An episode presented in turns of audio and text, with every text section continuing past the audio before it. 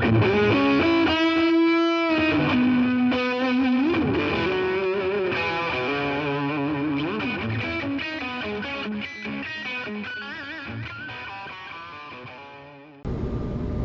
partir de agora, você embarca na Conexão RS.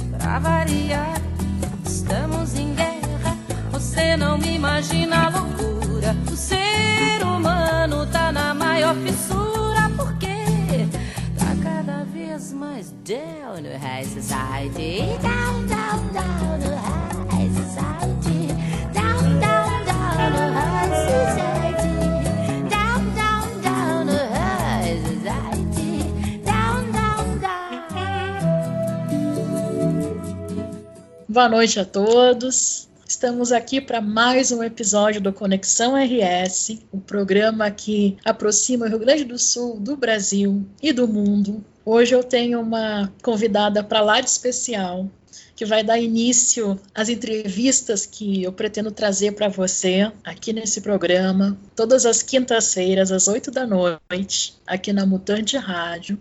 E eu não poderia não começar essa temporada de bate-papo que não seja recebendo ela, que é não só cantora, como compositora, escritora. Até me foge as palavras, depois eu vou caprichar nessa introdução. É só para a gente começar a fazer o programa mesmo, tá? Isso não vai pro ar depois, isso é só para entrar Ah! no clima. Eu tô improvisando aqui, vou fazer um.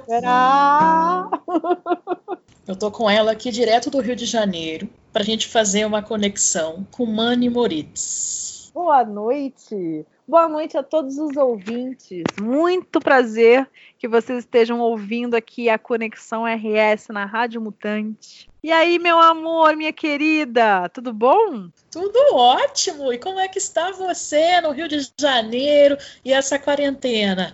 Ah, tô isolada aqui em Copacabana, fazendo músicas, fazendo lives, continuando essa cena musical da forma que tá. E você como está por aí? Estou aqui em Porto Alegre, começando mais essa etapa do Conexão RS, agora com convidados para lá de especiais. Muito Oh. obrigada, então. Muito obrigada pela, por ter aceitado o convite, por estar aqui gravando comigo, a minha colega aí de, de janela de, de chat, de, vizinhas de janela de chat, né? de Danger Produtora, de tantas histórias, de tantas canções, emoções, encontros, né? Então, para começar essa conversa, eu queria que você me dissesse como tudo começou. Me conta um pouco, e o ouvinte vai querer acompanhar comigo, um pouco da sua trajetória artística. Então, acho que não teve momento que a música não esteve presente na minha vida. Desde bem criança eu comecei a estudar no colégio, música na grade curricular. E quando eu tinha mais ou menos uns 13 anos, 13 para 14, eu fiz a minha primeira apresentação na escola de música da UFRJ, ali na Lapa, num teatro enorme, antigo, e que eu não podia usar microfone, tinha que cantar uma música em latim. E foi assim, uma baita, uma baita história, né, para começar. Esse foi seu batismo no palco, então? Segurando a capela dentro de um teatro? Que idade você tinha? Tinha 13 anos. Tive 13 que cantar a capela com adultos atrás de mim cantando, adultos que sabiam o que estavam fazendo. Eu estava ali me aventurando. E foi minha primeira experiência também como canto lírico, porque as notas que eu tinha que atingir para uma pessoa que era que estava começando a cantar foram, foi um absurdo assim. Eu, eu acho que hoje eu não consigo atingir as notas que eu atingia naquela época, sabe? Era super agudo e eu fiquei estudando para ser soprano, para ser sopraníssimo durante bastante tempo. Eu tinha um amor por ópera. Eu ia na casa do meu professor de filosofia, é, Eu ia assim, porque acaba que os licenciandos, né, de música, de filosofia, todo mundo meio que tinha uma amizade lá no CAP, né, que era o local onde eu estudava. Então a gente se reunia às vezes no fim de semana, estavam as crianças todas felizes indo para matinê, eu estava indo para ouvir ópera na casa do, do meu do meu iniciando de filosofia assim uns anos depois, e a minha ex-professora de canto. E elas eles me explicavam, né, os fundamentos da ópera, o que que era cada imagem que estava querendo ser construída, e eu era completamente apaixonada por poesia e música nessa época. Tanto que eu acho que eu era, eu acho que eu era um ser humano até bem mais culto e erudito do que hoje em dia eu sou, né? Porque você ah. começa a pegar. É, você começa a se pegar a cultura popular também. E entender que não tem problema nenhum de você se desapegar do erudito, porque o erudito ele é, uma, ele é a parte técnica, né? O que você aprende da música clássica, o que você aprende do canto lírico, o que você aprende. É, eu sou muito apaixonada assim, por apresentações de, de musicistas clássicos. Tanto que eu já até levei minha filha para assistir ali no teatro da municipal, né? Eu a levei para assistir uma uma, apresentação no Dia das Crianças, em que os instrumentos simulavam, né, é, como se fosse um, um zoológico, né, como se fosse uma, uma, selva, na verdade, não um zoológico, né, uma selva onde os animais estão livres. E, nossa, incrível, assim, ela viu de perto, assim, os instrumentos, e ela falou, caramba, mãe, eu achava que instrumento só tinha um banda, né, que era guitarra, baixo, não, ela Sim. viu xilofone, ela viu bateria acústica, ela viu todo tipo de coisa, violino, violoncelo, ficou encantada. E eu tenho esse encanto também. Quando eu comecei a a estudar a música. Eu comecei a estudar a música, assim, via partitura, para saber tocar. Eu cheguei a tocar flauta também. E foi aquela coisa foi, fui me apaixonando pelas notas e pela capacidade que a expressão das artes através das notas tinha, assim, como era importante na minha vida. E Sim. como você, você perguntou, né? E até assim, muita gente me pergunta e eu dou mais ou menos a mesma resposta, mas aqui eu vou fazer diferente. Então, Opa! Então, você aí para saber. Especial, então, aqui para Conexão RS. Vai lá, então. Eu acho que para todo artista musical, palco, ele faz toda a diferença. Uma vez que você é ator, você também não consegue sair do palco. Mas o músico, ele tem uma necessidade da troca. Certo, assim, o ator, sim. né? O ator ele só funciona com o teatro. Até na Grécia, né? O teatro era quase uma religião. Mas as pessoas não pensavam, não pensam dessa forma com a música. Muita gente acha se contenta em tocar em casa, no quarto. Por muito tempo, assim, na história, principalmente do Brasil, né? As grandes reuniões eram das pessoas que aprendiam a tocar piano para sua família e etc. Mas e o palco era meio que deixado de lado, porque para o músico é só ali onde ele consegue fazer o tal do improviso. É, você pode até improvisar na sua casa, com a sua família, mas é ali no palco em que a emoção acontece. Que você ah, vê várias dúvida. pessoas, né, várias pessoas falando dentro delas mesmas sobre aquilo que elas estão ouvindo. E a coisa melhor da música é que ela não tem um roteiro como do teatro, que você você não, você não tem uma fala. Até existe teatro que não tem fala, né? Mas é diferente porque você inspira uma emoção que a pessoa dialoga com ela mesma. Então, quando eu estava cantando lá Panes Angélicos. Opa! Panes Angélicos! Era uma ópera. Eu achei que eu ia ser uma guria que canta ópera estudei muito, assim, canto, principalmente esse, esse canto que é para a música erudita, né? É a voz de, de, diafragma, canto respiração diafragmática, base no diafragma, que faz toda a diferença. Eu só consegui cantar heavy metal porque eu estudava canto erudito, né? Eu não conseguiria com um canto popular poderia desenvolver todas as técnicas do mundo, mas até hoje eu uso o que eu aprendi, né, do, da, da técnica do, da música clássica. Então, eu podia não saber o que eu estava dizendo ali no palco, mas eu sabia o que eu estava sentindo. E cada palavra que eu estava dizendo, as pessoas estavam sentindo também, de uma forma muito particular. Que história legal, que história. O seu batismo, então, foi no teatro. Pô, criança, 13 anos de idade apenas, enfrentando uma plateia, um teatro com toda a questão uh, de, de espaço, de acústica com outros músicos te dando apoio como se fosse um coral, é isso? Pelo que eu entendi? Não, era um coral. Era né? um coral. Eu, eu fazia você é solista. Eu era Olha. solista. Só que aí eu tive essa possibilidade de cantar com as outras pessoas da UFRJ, que eram músicos se formando, que, eram, que faziam licenciatura. E eu era uma criança, e, eu, e assim, praticamente foi um batismo do tipo assim: você é da música, menina. Você vai ficar com a gente, você vai ser a nossa nova geração.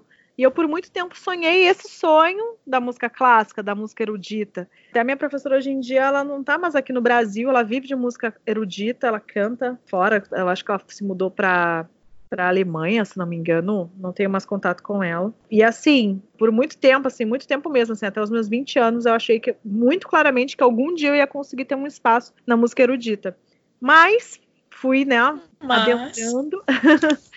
Mas, entretanto, Todavia. Fui adentrando, né, fui adentrando no, no canto popular e fui gostando e comecei assim a tocar de Black Sabbath, Oasis, a músicas pop também, samba e fui entendendo que eu não precisava como cantora ter um gênero que eu o meu único gênero, sabe? Ah, não, você é cantora de rock, você é cantora de samba, você é cantora disso, daquilo acaba que eu entro muito no pop rock por conta da, da, da, forma como eu componho também, mas eu adoro samba, adoro jazz hoje em dia, então, que tá muito latente na minha vida, né? Não tenho como. Blues, certamente. É, sempre que eu escuto que você me mostra as suas composições, eu vejo muito da, da pegada do blues, até quando você me mostra só a letra, às vezes, que você está criando e que eu tenho esse privilégio de poder acompanhar a sua criação também, eu já imagino, eu já completo assim as letras com uma pegada mais blues. Eu acho que tem muito a ver com você.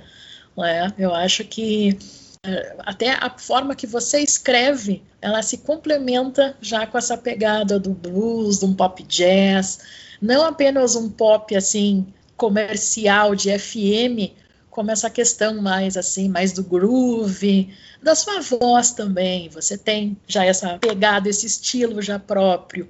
Assim, fala um pouco mais para nós de como você cria, de como você compõe. Agora já sabemos que você começou, 13 aninhos de idade, teve seu batismo no palco. E assim, depois você foi pro heavy metal e você já compunha nessa época. Como é que as coisas assim se sucederam? Então, eu sempre ouvi em casa muito MPB, por causa da minha família, né? Não só músicas gaúchas, mas músicas de todo o Brasil. Minha família tem muito amor, muita paixão por música brasileira. Eu lembro que a gente fez uma viagem que eu fiquei ouvindo Marisa Monte, Mamonas Assassinas, Roberto Carlos assim, em loop. E eu saí da viagem do tipo formada em Marisa Monte. Eu sabia falar, cantar todas as músicas dela, obviamente, Mamonas Assassinas, acho que todo mundo, né, da nossa geração é apaixonado, sabe, né? E, cara, eu não suportava o Roberto Carlos, mas depois, assim, eu sabia as músicas e aquela influência foi ficando em mim. Aí depois a minha mãe começou a botar Gal Costa e, e Tom Jobim, e eu ouvi aquilo e absorvendo, e absorvendo, sabe? O que, que foi acontecendo? Eu fui me apaixonando, né? Depois me apaixonei por Barão Vermelho, inclusive Puxa vida, a gente teve a felicidade, é. Barão Vermelho de uma forma geral, né? Porque assim, o Cazuza foi um grande intérprete, mas a e uma grande referência para mim como, né, assim como Ney Mato Grosso. Ah, acho que o Ney Mato Grosso ainda mais pela questão da interpretação, tem uma interpretação incrível em palco, né? Sim, e... Secos e Molhados, um clássico, Isso, né? Novos Baianos, né? Agora a gente teve a perda terrível, né, do Moraes Moreira. Pois é, essa semana, exato. Pois é, eu sou absolutamente apaixonada pelas músicas, né? Brasil Pandeiro, Mistério do Planeta, todas essas músicas que eles compuseram. A Menina Dança também, que a Marisa Monte fez uma regravação. Então, assim, a gente não, a gente não esconde os Brasis que a gente carrega, né? Nós carregamos o Brasil inteiro, é verdade. O povo brasileiro é um povo musical, né? E você é. retrata muito bem isso, porque você, o seu som ele não é um som uh, rotulável. Você não é apenas uma cantora de blues ou de rock ou de pop. Você consegue, nas suas composições e na sua interpretação, colocar essas nuances de diversas referências. Isso eu acho muito legal. É, a minha, minha proposta inicial com o meu trabalho autoral era justamente não ser um estilo, sabe? Era justamente ser vários estilos misturados com um rock. Do tipo, pegar uma música, tocar um ska, mas ele tem um rock misturado. Pegar cobertor, por exemplo, que era um samba, botar um rock misturado. Entendeu? Fazer essa coisa da, da transição dentro da música. tenho várias bandas assim brasileiras que eu levo com carinho. Canastra, Móveis Coloniais Jacaju, várias dessas bandas assim de ska que eu carrego e, né, e vejo as histórias das músicas que eles compõem. Várias músicas, várias bandas que não são assim é, enormes como, sei lá, o, a, essa que eu mencionei, Barão, né, como Paralamas. A própria Paralamas também é um pouco assim, né, misturar o ska com rock. Ska com rock, exato. E eu acho que isso que fazia diferença nos anos 90, sabe? Isso que fazia diferença nos anos 80 e 90, pro, até pro próprio rock, porque depois se misturou com o emo e as bandas começaram a tocar música que ser muito igual. Né? poucas pessoas se destacam e saem do lugar comum. Não que eu seja super especial e vá conseguir fazer coisa diferente, né? Mais ou menos assim, eu, eu acabo bebendo de outras fontes e não me rotulando com uma banda de pop rock que, sei lá, quer ser mais uma no, na cena, no cenário. Eu não quero ser mais uma pitch. Por mim, se eu pudesse escolher ser alguém, eu seria a Brisa Monte, a Gal Costa, o Caetano, a forma, né, como eles. Por, por, mais que eu adore a Peach, ela é incrível, tem letras maravilhosas. Sim. Mas o, os meus ídolos são esse, essa velha guarda, digamos assim, né? Por falar eu em. Eu gostar de Roberto Carlos depois de Ah, muito bem. Eu já ia fazer um parêntese, né? Que não dá para falar muito mal de Roberto Carlos perto de mim, porque aí, né? Eu falar de mal, ele era um ótimo compositor. Sim. É só uma questão, né? A música, por exemplo eu olho para mim mesma e falo assim: caramba, eu cantava essa música quando eu tinha 16 anos de uma forma. Agora eu tenho 30, então eu olho para essas músicas, eu canto de outra forma, eu tenho outra experiência, eu sou outra pessoa. Então por que, que eu não poderia fazer isso com uma música do Roberto Carlos? Pegar e colocar a mim mesma, porque as músicas são ótimas. E até inclusive são as vertentes dos meus trabalhos. Eu hoje em dia acredito muito na possibilidade de fazer tributos por, exatamente por isso, porque eu não preciso, por mais que eu ame a voz da Amy House, por mais que eu ame a voz né, da, das cantoras que eu e cantores, né, que eu que eu faço trabalhos de cover, de tributo, eu acabo sempre colocando eu. E acima de tudo, eu tenho também tentado criar uma linguagem né, uma linguagem vintage que tem a ver com essas músicas que eu ouço hoje em dia que uma eu adoro. Uma identidade, né? Uma identidade.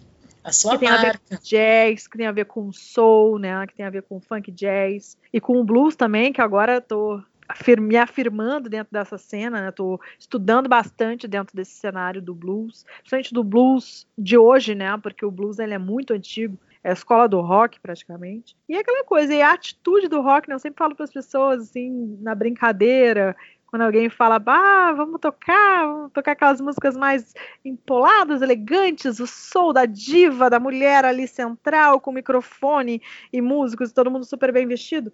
Mas, gente, você não faz isso se você não tem rock and roll dentro de você, entendeu? Você não faz sertanejo se você não tiver rock and roll em você, porque a nossa escola de palco é o rock. Quem não cresceu ouvindo Rolling Stones, quem não cresceu ouvindo, sabe, Beatles, vendo Beatles, no palco, é. né? E entendendo que aquilo ali era uma troca. Então o rock ele é uma escola, ele acabou virando música clássica, se a gente parar e ver. Raramente você vê, né, as pessoas tocam mais pop rock, assim, né? Tá nos próprios trabalhos de tributo. O que mais faz sucesso hoje em dia é o hip hop, o funk, o samba, né? Mas o rock, você precisa de rock para ouvir Lady Gaga, né? Até outro dia fez um trabalho incrível, cantou com o Metallica, cantou com, né, com várias outras bandas. Então é isso, eu acho que dentro do meu trabalho tenho muito dessa influência do rock e daí também entra muito essa questão do rock gaúcho, que é um rock diferente. Ah. Né? É um rock específico, porque assim, existe muito boa, muito, muitas boas bandas, até de heavy metal também, por exemplo, de Manaus, sabe? Tem Sim. bandas de rock né, de Pernambuco, mas lá a cena é muito forte para o quê? Para música regional. Mas só que a música regional do Rio Grande do Sul é o rock. Então isso faz uma diferença absurda. Né? Você não lembra assim, ah, eu, eu, eu vou para Pernambuco, eu lembro do, né, do Gonzaga, né, do Gonzaguinha, do, de toda a história de Luiz, Luiz Gonzaga. Gonzaga né, isso. Né, toda, toda, o Nordeste ele é muito rico no que, no que eles ofereceram de sonoridade. Assim Certamente. como o Rio também, em termos de samba, é quase um pecado você morar no Rio e não tocar samba. E no, no Rio Grande do Sul, não. O rock é a tua escola principal musical. Ah, muito bem. Eu já estava aqui te ouvindo falar e estava passando assim Uh, eu vou ter que antecipar o assunto. Você falou das suas inspirações de Marisa Monte, e eu vou ter que tocar no assunto então. Você falou de tributos, e eu quero saber como é que foi a experiência de cantar Elis Regina, a nossa gaúcha aqui que ganhou o Brasil, ganhou o mundo, né, se apresentou para o Olimpiar em Paris, encantou plateias, um lugar que é, emblemático que havia recebido Edith Piaf, por exemplo, e você teve essa incumbência e esse senso artístico de preparar um tributo a Elis Regina e apresentá-lo, veja só, em Porto Alegre, na terra da, da Pimentinha. Então eu queria que você falasse como é que foi essa experiência de tributos também e de como foi tocar Elis Regina. Então, toda vez que eu vou montar um trabalho de tributo, né, a gente tem que tomar muito cuidado para conseguir não ser somente medíocre, porque essas pessoas foram brilhantes. Então, assim, quando eu comecei a estudar a Amy Winehouse para fazer o trabalho dela, eu, no mínimo, tinha que não, não desafinar, conseguir cantar todas as músicas dela com a mesma imponência, ou pelo menos as mesmas inflexões vocais que ela, com a mesma emoção que ela passava. E com a Elisa não foi diferente. Só que o problema é que a Elisa ela não era explicável. Era uma ela, força da natureza, né? Ela tinha um impulso, uma, uma, ela tinha uma, uma questão que não tem a ver tanto com música, tem a ver com interpretação. Ela entrava ali, ela entrava num teatro grego e tudo que ela estava fazendo ali era muito natural. Não dá para tu imitar. Ela era muito ela, em tudo, em todas as e músicas. Tudo que todas... ela fazia, exato. É, e, e, não era questão assim da dificuldade técnica de você copiar as notas e que a Elisa alcançava, sabe? Mas era com a intenção que ela tinha eu, por exemplo, ouvi vários vídeos, obviamente, né? Tive que estudar bastante a vida da Elise, todas as músicas, e ver várias versões ao vivo, gravado, como que ela gravou, a entrevista que ela deu. E tem um material muito rico, diferente da Emone House, que foi muito jovem, né? Também não tinha também tanto, tanto material. Elise nomeou o Brasil em termos de mulher da música. Ela era a princesa né, do, da MPB. Eu até vi outro dia, estava assistindo aqueles bailes antigos, né? Aqueles festivais da Globo, né? Da Manchete, eu não lembro. Enfim, antigo. Da Record, da Record. É, eu não me recordo, assim, é, é, é, era muito antigo, né? Que apresentou a Elis Regina, que apresentou Final... o Chico Buarque, o Caetano, incrível demais. Como é que a nossa história é rica, né? A era de ouro dos festivais, e a Elis, sobretudo, ela revelou grandes compositores do Brasil inteiro, né? Exato. Ela conseguia falar o que as pessoas queriam com as próprias músicas. E assim, ela poderia não estar compondo, mas ela estava compondo de outra forma, ela estava criando sim em cima das músicas. A interpretação dela era uma, era uma composição. Ela podia não ser uma compositora de canções, mas ela era uma compositora de interpretação fascinante. E qualquer estudioso de música que olhe Elis Regina aí tente analisar o rei, né? Tipo, toda, toda a questão de range vocal, de presença de palco, fica muito abismado, porque ela tem muita emoção, e é uma emoção inesperada. Você tá muito bem aqui vendo ela cantar, e do nada você fica pensando, caramba, que criatividade, como é que ela entrou nessa nota assim agora, e por quê? Porque não tem uma lógica. Ela se deixava guiar pela emoção. Isso é muito bonito, eu vejo isso em poucas pessoas, né? E a gente quase não vê isso hoje em dia na música do mainstream, né, brasileiro. A gente é. vê na MPB, há grandes nomes, sempre são revelados pelo Prêmio de Música Brasileira. Tive a felicidade de uma vez ir assistir o Prêmio de Música Brasileira ali no Teatro Municipal. E, puxa, ver uma homenagem enorme, né, a Luiz Gonzaga. E, pô, a gente tem Criolo, a gente tem a Simone Mazer, a gente tem o próprio Lineker também, ele é incrível. Vários grandes novos nomes, né, de, dessa década, né, da, da nossa época, estão se destacando. E mais que esses louros para essas pessoas deveria ser maior, né, do que para outros gêneros musicais que estão só colocados em voga por conta da, da noite, né? Por conta de, sabe, que tem quase é quase antropológico, né? Que as pessoas saem de noite, elas querem dançar e falar besteira Sim. e beber, elas não querem parar para observar uma obra de arte, porque a música ela é uma expressão de arte. Então assim, hoje a gente em quarentena a gente consegue, né? E eu fico me perguntando as, as lives sertanejas, assim, o que, que eles têm a oferecer? Eles oferecem uma nova versão daquelas músicas que chega a ficar quase que uma MPB, né? Outro dia eu, de curiosidade, entrei numa live, assim, acho que foi Fernando Sorocaba, uma coisa assim. E eu fiquei olhando e assim, caramba, um bebia e o outro falava e os dois tocavam, mas o negócio não acontecia tanto, tão bem como aconteceria num show. Perde a magia, né? Agora, se você pega um Caetano, bota um violão na mão dele, o cara é o show. Ele é o show. Porque o que ele tem a dizer é muito, é muito gigante, né? É isso você que eu iria falar. Então, nossa, Zélia Duncan não precisa nem cantar para ser maravilhosa, para ser uma das maiores vozes e, sabe, e talentos da música brasileira. Eu fico impressionado. que o artista não é a sua obra, o artista também é o legado que ele deixa de ideias, também de posicionamentos, de percepção do mundo, né, que ele coloca na obra, mas ele também existe além dessa obra. Ele não é apenas um intérprete ou um compositor. Ele é tudo isso ao mesmo tempo. A criação é composta de tudo, né, das do que ele lê, do que ele consome, de como ele se posiciona, da visão de mundo. Você tocou num assunto que eu sempre gosto de falar, e você já deve ter me escutado dizer algumas vezes que o artista ele só existe quando ele encontra o público. Ah, ele faz a arte, só que a arte só existe quando ela, ela tem uma emissão e ela tem também uma recepção porque a partir dali geram as influências, vêm os frutos, vem toda a produção cultural envolvida nisso, né? Existem muitas pessoas talentosas tocando nesse exato momento, no escurinho do seu quarto, aproveitando a quarentena, escrevendo. Elas estão fazendo arte, sim. Só que essa arte ela ainda está inerte, ela vai ganhar vida quando ela for verbalizada, tocada e ela encontrar o público, né? Você também exemplo, vê mais ou menos assim, né? Eu, exato, eu concordo completamente com você nessa sua premissa, porque, por exemplo, vou te dar um exemplo assim de, de uma situação. Outro dia eu estava saindo, na época eu trabalhava ali no centro da cidade, né, do Rio, daqui do Rio, e tinha uma uma, uma pichação, né, uma, uma frase escrita numa uma tábua de madeira, assim, escrita vida é uma feixe de luz. Aquilo ali é arte? Não, aquilo é poesia. A arte é quando você tira uma foto daquilo e expõe. A arte ela é uma exposição. Tem poesia em tudo que a gente vê, em tudo que a gente vive. Eu até estava falando há pouco aí na live do, da galera do Luminária Sessions sobre, ah, porque qual é a sua arte que você mais se identifica? Eu me identifico com a poesia, porque a arte eu preciso ter a entrega primeiro. Porque a arte eu posso entregá-la em música, posso entregá-la em fotografia, posso entregá-la só com a minha interpretação, como fazer a Elis, né? Obviamente não tem que comer feijão com arroz para ser Elis um dia, mas é, mas a poesia ela me move, entendeu? Ela ela tem que, ela move a gente, ela Sem move dúvida. o mundo.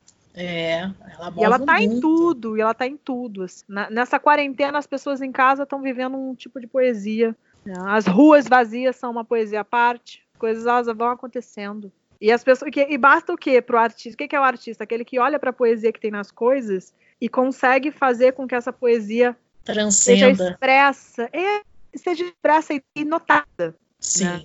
Ninguém vai perceber que Copacabana um dia ficou vazio se não, se não foi um poeta que foi lá e falou, né? Se não foi um artista que foi lá e fez menção àquilo. Então é só mais um dia. Você vê o Chico Buarque, né, quando coloca construção, ele consegue mostrar que a construção não é só aquela que está ali edificada. A construção, ela, ela, é uma vida, né? Ela é a vida de alguém que está na construção, ela é a vida do empreiteiro lá que foi fazer a construção, ela é a vida da pessoa que está passando e que viu aquela situação toda, né? Que ele expôs, aquela história que ele contou. Então é mais ou menos. é, um organismo, é um organismo vivo, né? Isso. Né, Mãe? É um organismo vivo. É.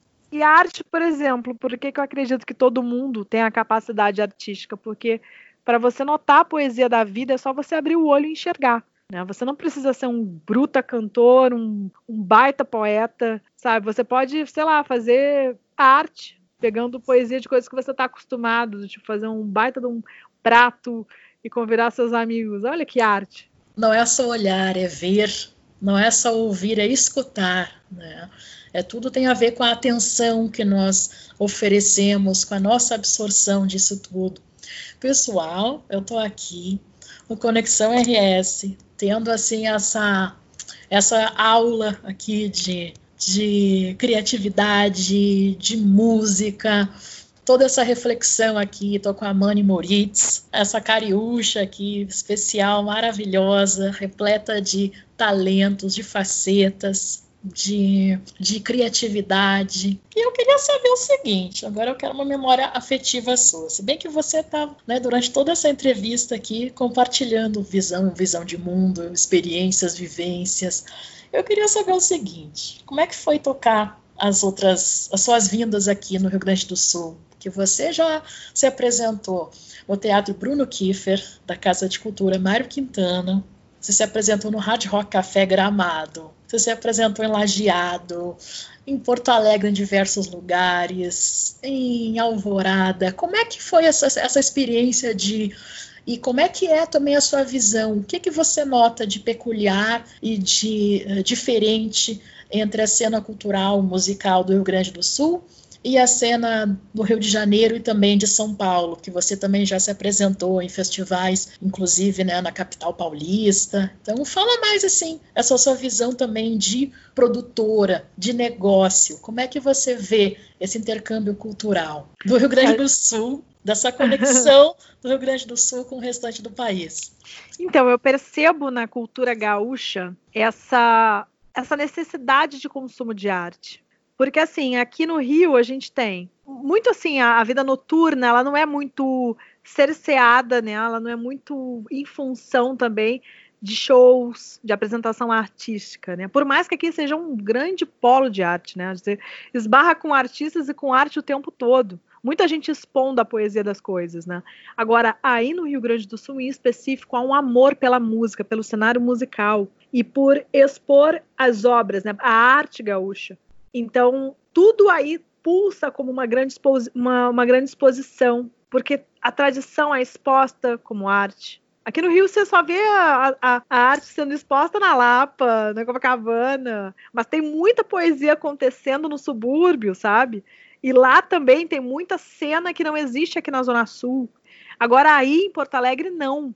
Todo mundo tem uma noção da cultura gaúcha e tem um amor, uma e, e expõe expõe a tradição gaúcha. Eu, quando entrei em contato assim com a, com a vida do Rio Grande do Sul, assim, é, estando num palco, por exemplo, eu me senti completamente estrangeira. Porque Dentro você do seu tá... próprio país? Isso! porque você tá ali consumindo, aliás, demonstrando uma poesia a que as pessoas não estão acostumadas, mas você também está aprendendo muito, né? O público gaúcho tem uma outra, é uma outra referência a forma como se comporta, a forma como tem respeito por você, digo de contratantes, digo de público. São Paulo e Rio são duas cidades mundiais, né? então as pessoas não têm esse cuidado, esse apreço, essa felicidade de observar a sua arte, porque é a arte pulsando tudo que é canto. E aí no Rio Grande do Sul eu consegui é, fazer o meu tributo da EME, né, ser respeitada como cantora, ser valorizada, conseguir músicos de extrema qualidade, alguns músicos, assim, eu, foram melhores músicos que eu já toquei, assim, da, de determinado instrumento. Por mais que aqui no Rio a gente tenha grandes ídolos, né? Grandes pessoas, pessoas brilhantes, pessoas famosas, né? No Rio Grande do Sul há muita gente que realmente se interessa e vive a música, vive a arte.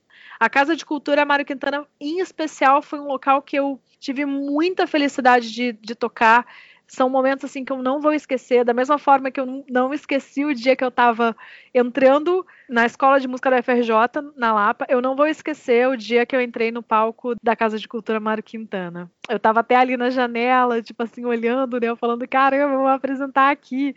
E na coxia, né, e as pessoas já estavam chegando, né, para apresentação.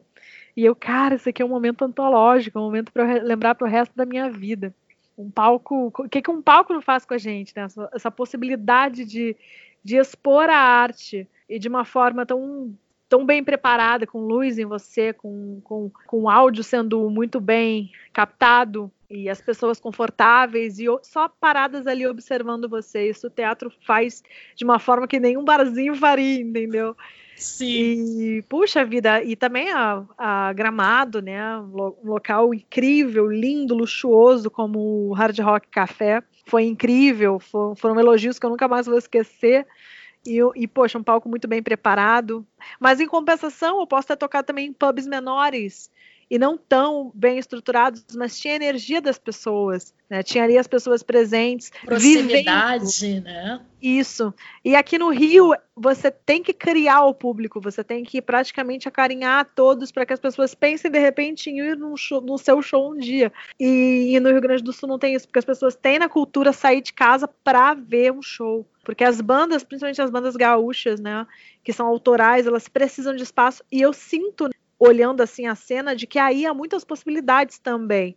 e não, e não privilegia do tipo só artistas do mainstream. Né? Tem muita gente começando que eu já vi que fez shows em arenas, em locais grandes, em feiras, e tocando música autoral, dando seguimento a isso que a gente chama de cultura regional. Até aproveitando fazer um breve parêntese para quem não conhece Porto Alegre, Casa de Cultura Mário Quintana, onde a Mani se apresentou no Teatro Bruno Kiefer, é um teatro para cerca de 180 espectadores, né, sentados. Ela é um espaço tombado, um dos principais pontos turísticos da cidade e era, como o próprio nome já diz, né, ela celebra todo o legado do grande poeta Mário Quintana, né, um gaúcho, e o, ela é um, o antigo Hotel Majestic, que foi tombado, era a residência do Mário Quintana, ele residia né, no, em um dos quartos do hotel, e enfim, depois do que ele nos deixou, o hotel foi tombado, virou patrimônio cultural,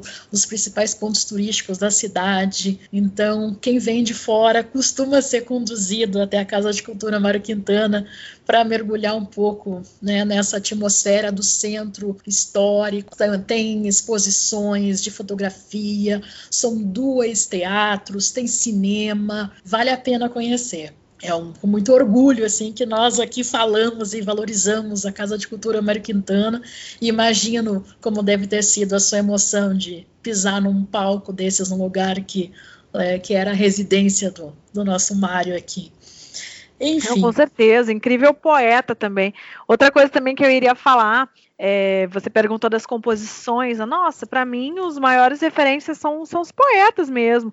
As mulheres que eu amo, que são a Adélia Prado, Clarice, Clarice Lispector, Hilda Hilsch, todas, ele, né, todas elas, assim também como o Mário Quintana, foram pessoas brilhantes, né, pessoas com um histórico muito interessante e que não viviam no lugar comum.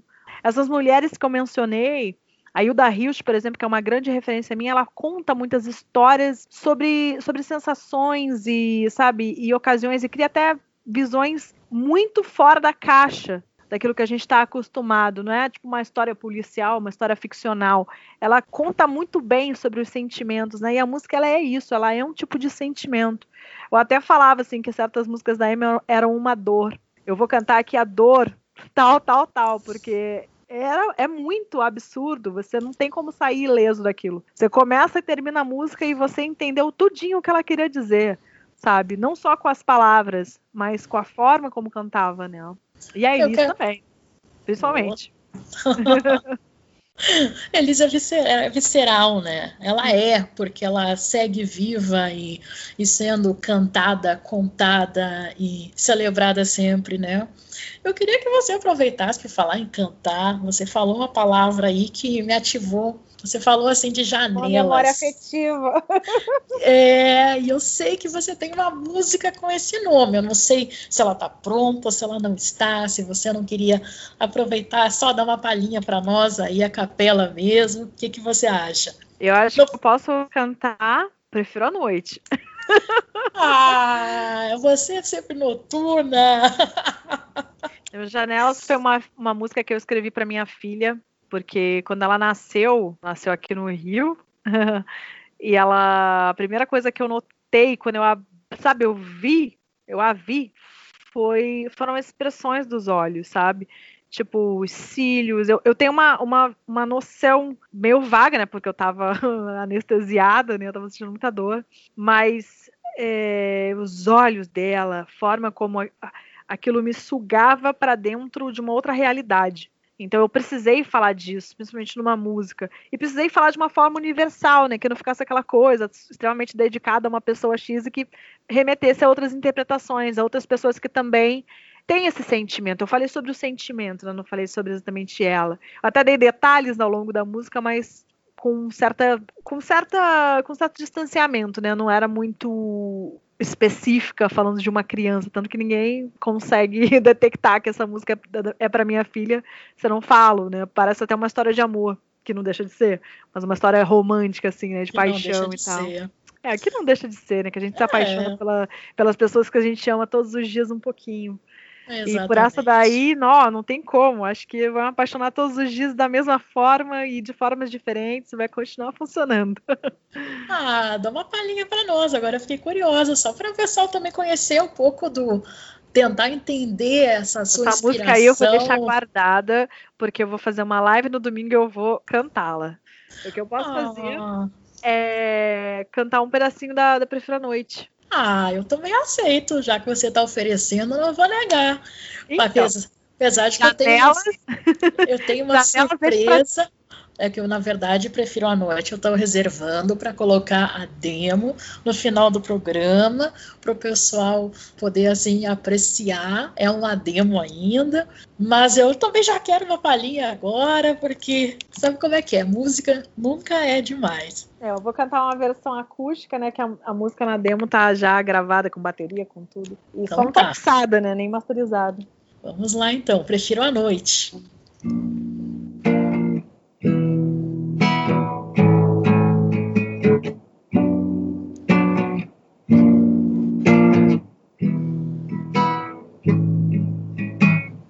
Nada como ter o dia após o outro em que eu deito sem pudor no seu corpo. Entornam todas as palavras e a noite morre quebrando silêncio.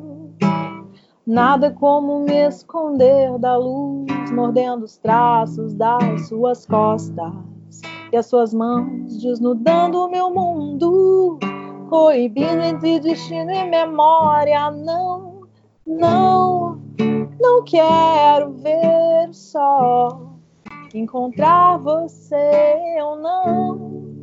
Não quero me sentir tão seu no meio da multidão. Ah, ah, Muito bem, muito Mas... bem. Prefiro a noite, já está. Faz um tempinho que eu, às vezes, eu cheguei a colocar até no meu carro para escutar entre o, o, ir e vir do trabalho. E mesmo sendo uma demo já dá para já dá para ver assim dá para sentir essa sua essa sua inspiração no, no blues e nessas composições com muita com muita imagem sabe uma coisa que me chama muito a atenção é que as suas músicas são muito simbólicas e elas ativam toda uma questão de. Imagética, de, né? É, exatamente, imagética. Ah, isso, isso aí é, é, é, o que a gente normalmente se vicia em fazer quando escreve poesia, né?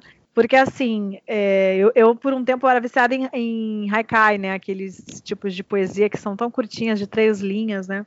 Sim. E, puxa vida, tudo são construções de imagem com palavras, com menos palavras, né? E, e eu tento trazer isso para música. E, por exemplo, essa música Prefiro a Noite, né? Para mim ela se tornou, até comentei, ela se tornou atemporal. Ela não. Eu escrevi ela quando eu tinha 17 anos. Ela é parte de um trabalho que eu ainda estou terminando, assim, a primeira parte, né? Eu estava gravando o EP não cheguei a finalizá-lo e vou começar a finalizar música a música e disponibilizar lá no meu canal do YouTube. Até quem estiver aí ouvindo, só procurar lá no canal do YouTube, Mani, M-A-N-N-I, Mani Moritz, que vocês é, vão acompanhar algum, alguns dos shows que eu andei fazendo.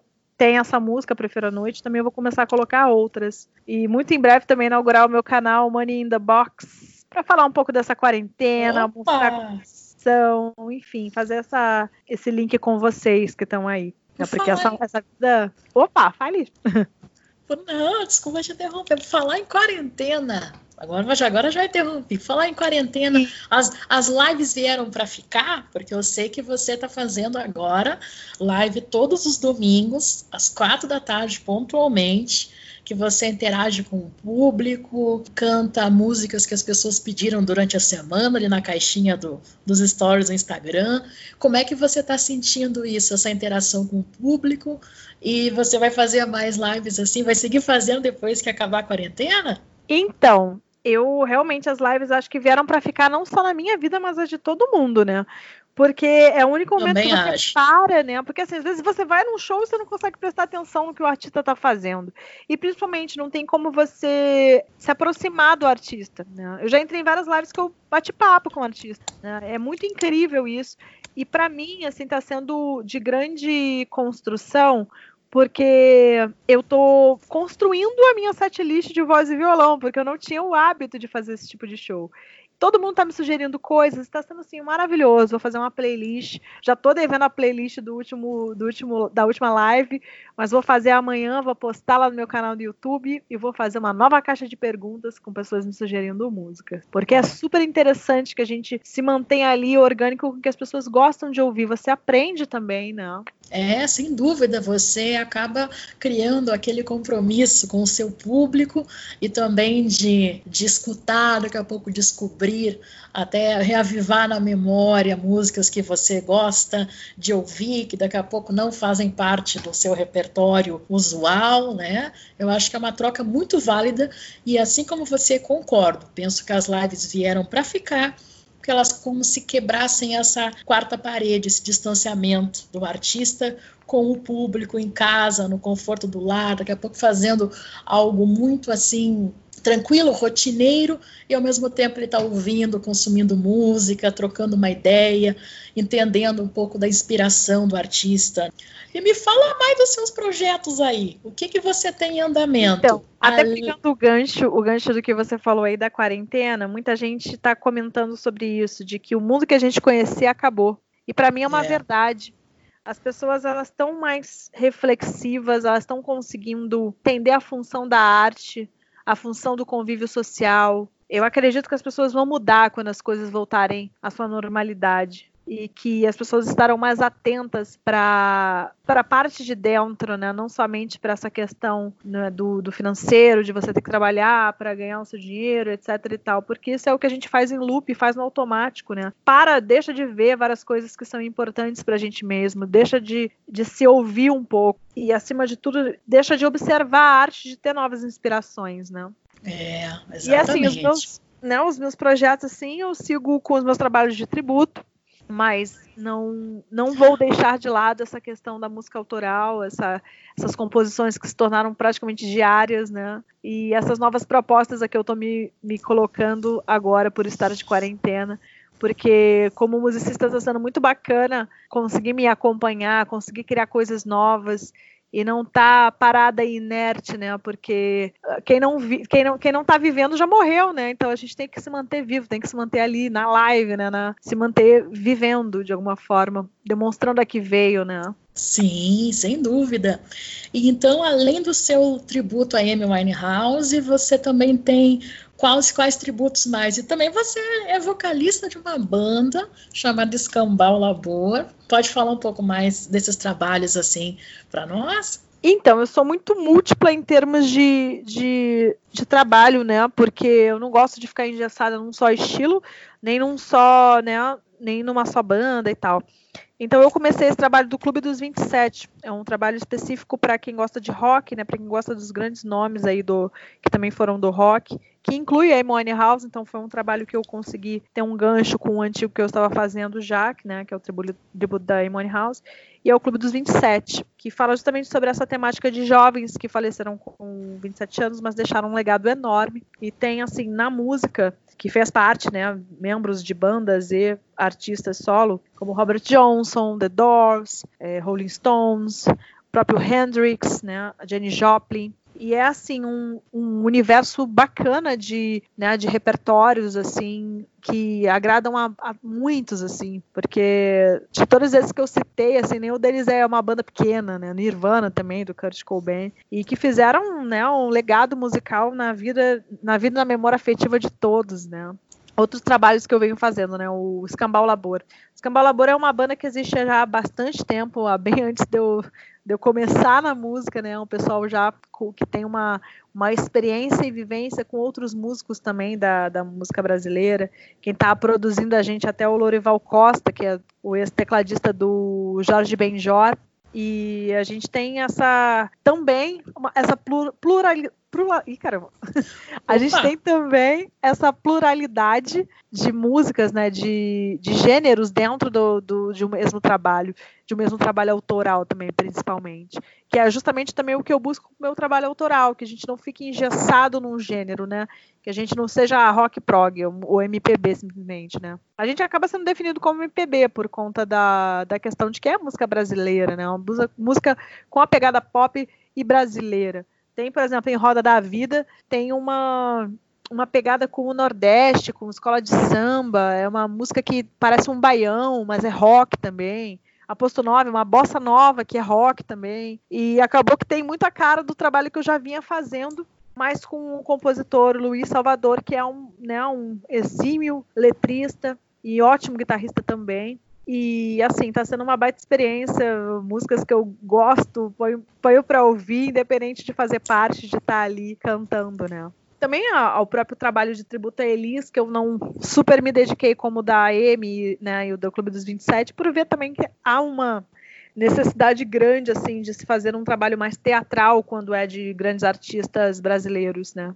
Hoje em dia eu devo seguir esse meu trabalho de tributo, mas tentando não parar num artista, mas seguir um gênero, né? Eu estou entrando aí no, no tra nos trabalhos de blues e fazendo uns trabalhos como cantora de multigêneros, né?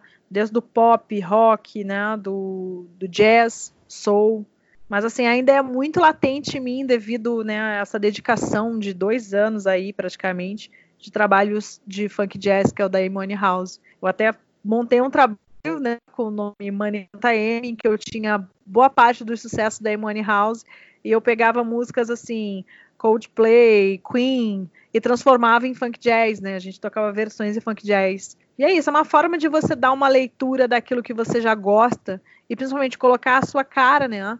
Colocar a sua forma de interpretar aquilo que você tá, tá trazendo para o palco. Porque muita gente, às vezes, chegava para mim no show e falava, poxa, mas você vai tocar só Amy House?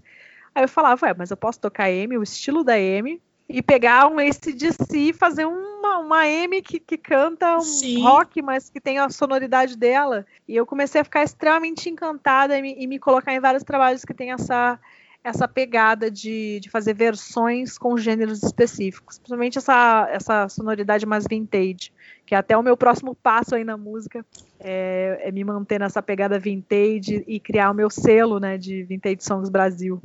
Opa! Ó, são para Danger. É, então vou fazer o seguinte então, ó. Eu vou ter que o tempo está correndo, tá? A gente está chegando no limite desse programa de hoje. E infelizmente, porque eu ficaria aqui conversando horas a fio com você, né? Mas a gente tem um compromisso com a rádio também. Então eu queria te agradecer muito essa. Ah, obrigada a você, querida. É, é sempre assim... maneiríssimo falar com a minha vizinha de chat. vizinha de ideias, de chat, de tudo. A minha sócia aí. Queria te agradecer demais. Tempo, o papo delicioso, te desejar todo o sucesso do mundo. Para nós. Quero... Amém, para todos nós, né? Queria que você deixasse agora um recadinho breve assim para o povo gaúcho e para todo mundo que nos ouve, sobretudo aqui do Conexão RS. Conecte então com o Rio Grande do Sul, com o Brasil e com o mundo. Então, eu vou aproveitar, inclusive, que eu acabei de me lembrar de uma frase do Mário Quintana, né? Opa! Uma vez que a gente é, é, né, o que a gente mais está sofrendo hoje em dia é essa coisa do afastamento. É, um dos pensamentos do nosso querido Mário Quintana, que foi uma grande referência aí, até pelo local que, que, que eu toquei, etc e tal, que é assim: Amigos, não consultem os relógios quando um dia me for de vossas vidas, porque o tempo é uma invenção da morte. Não conhece a vida, a verdadeira, em que basta um momento de poesia, para nos dar a eternidade inteira. Opa, muito bonito! Nossa, nossa, muito bonito mesmo. Olha, eu acho que nós vamos ter que repetir esse papo assim com uma certa frequência. Espero que todo mundo que esteja aí nos escutando não só siga acompanhando a Conexão RS, Acompanhe também o trabalho da Mani, participe das lives, segue ela lá no YouTube, no Instagram, em todos os locais, tá? Muito obrigada mesmo e de coração. E eu vou assim encerrando o programa de hoje, deixando vocês com a demo de Prefiro a Noite.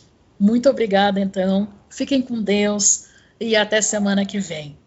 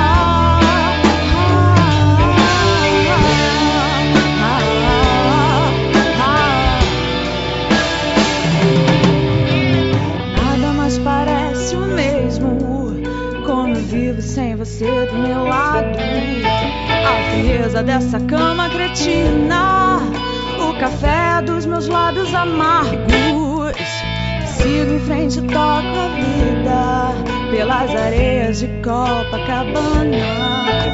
Mas vez ou outra eu ouço a música, a sua voz dizendo que me ama.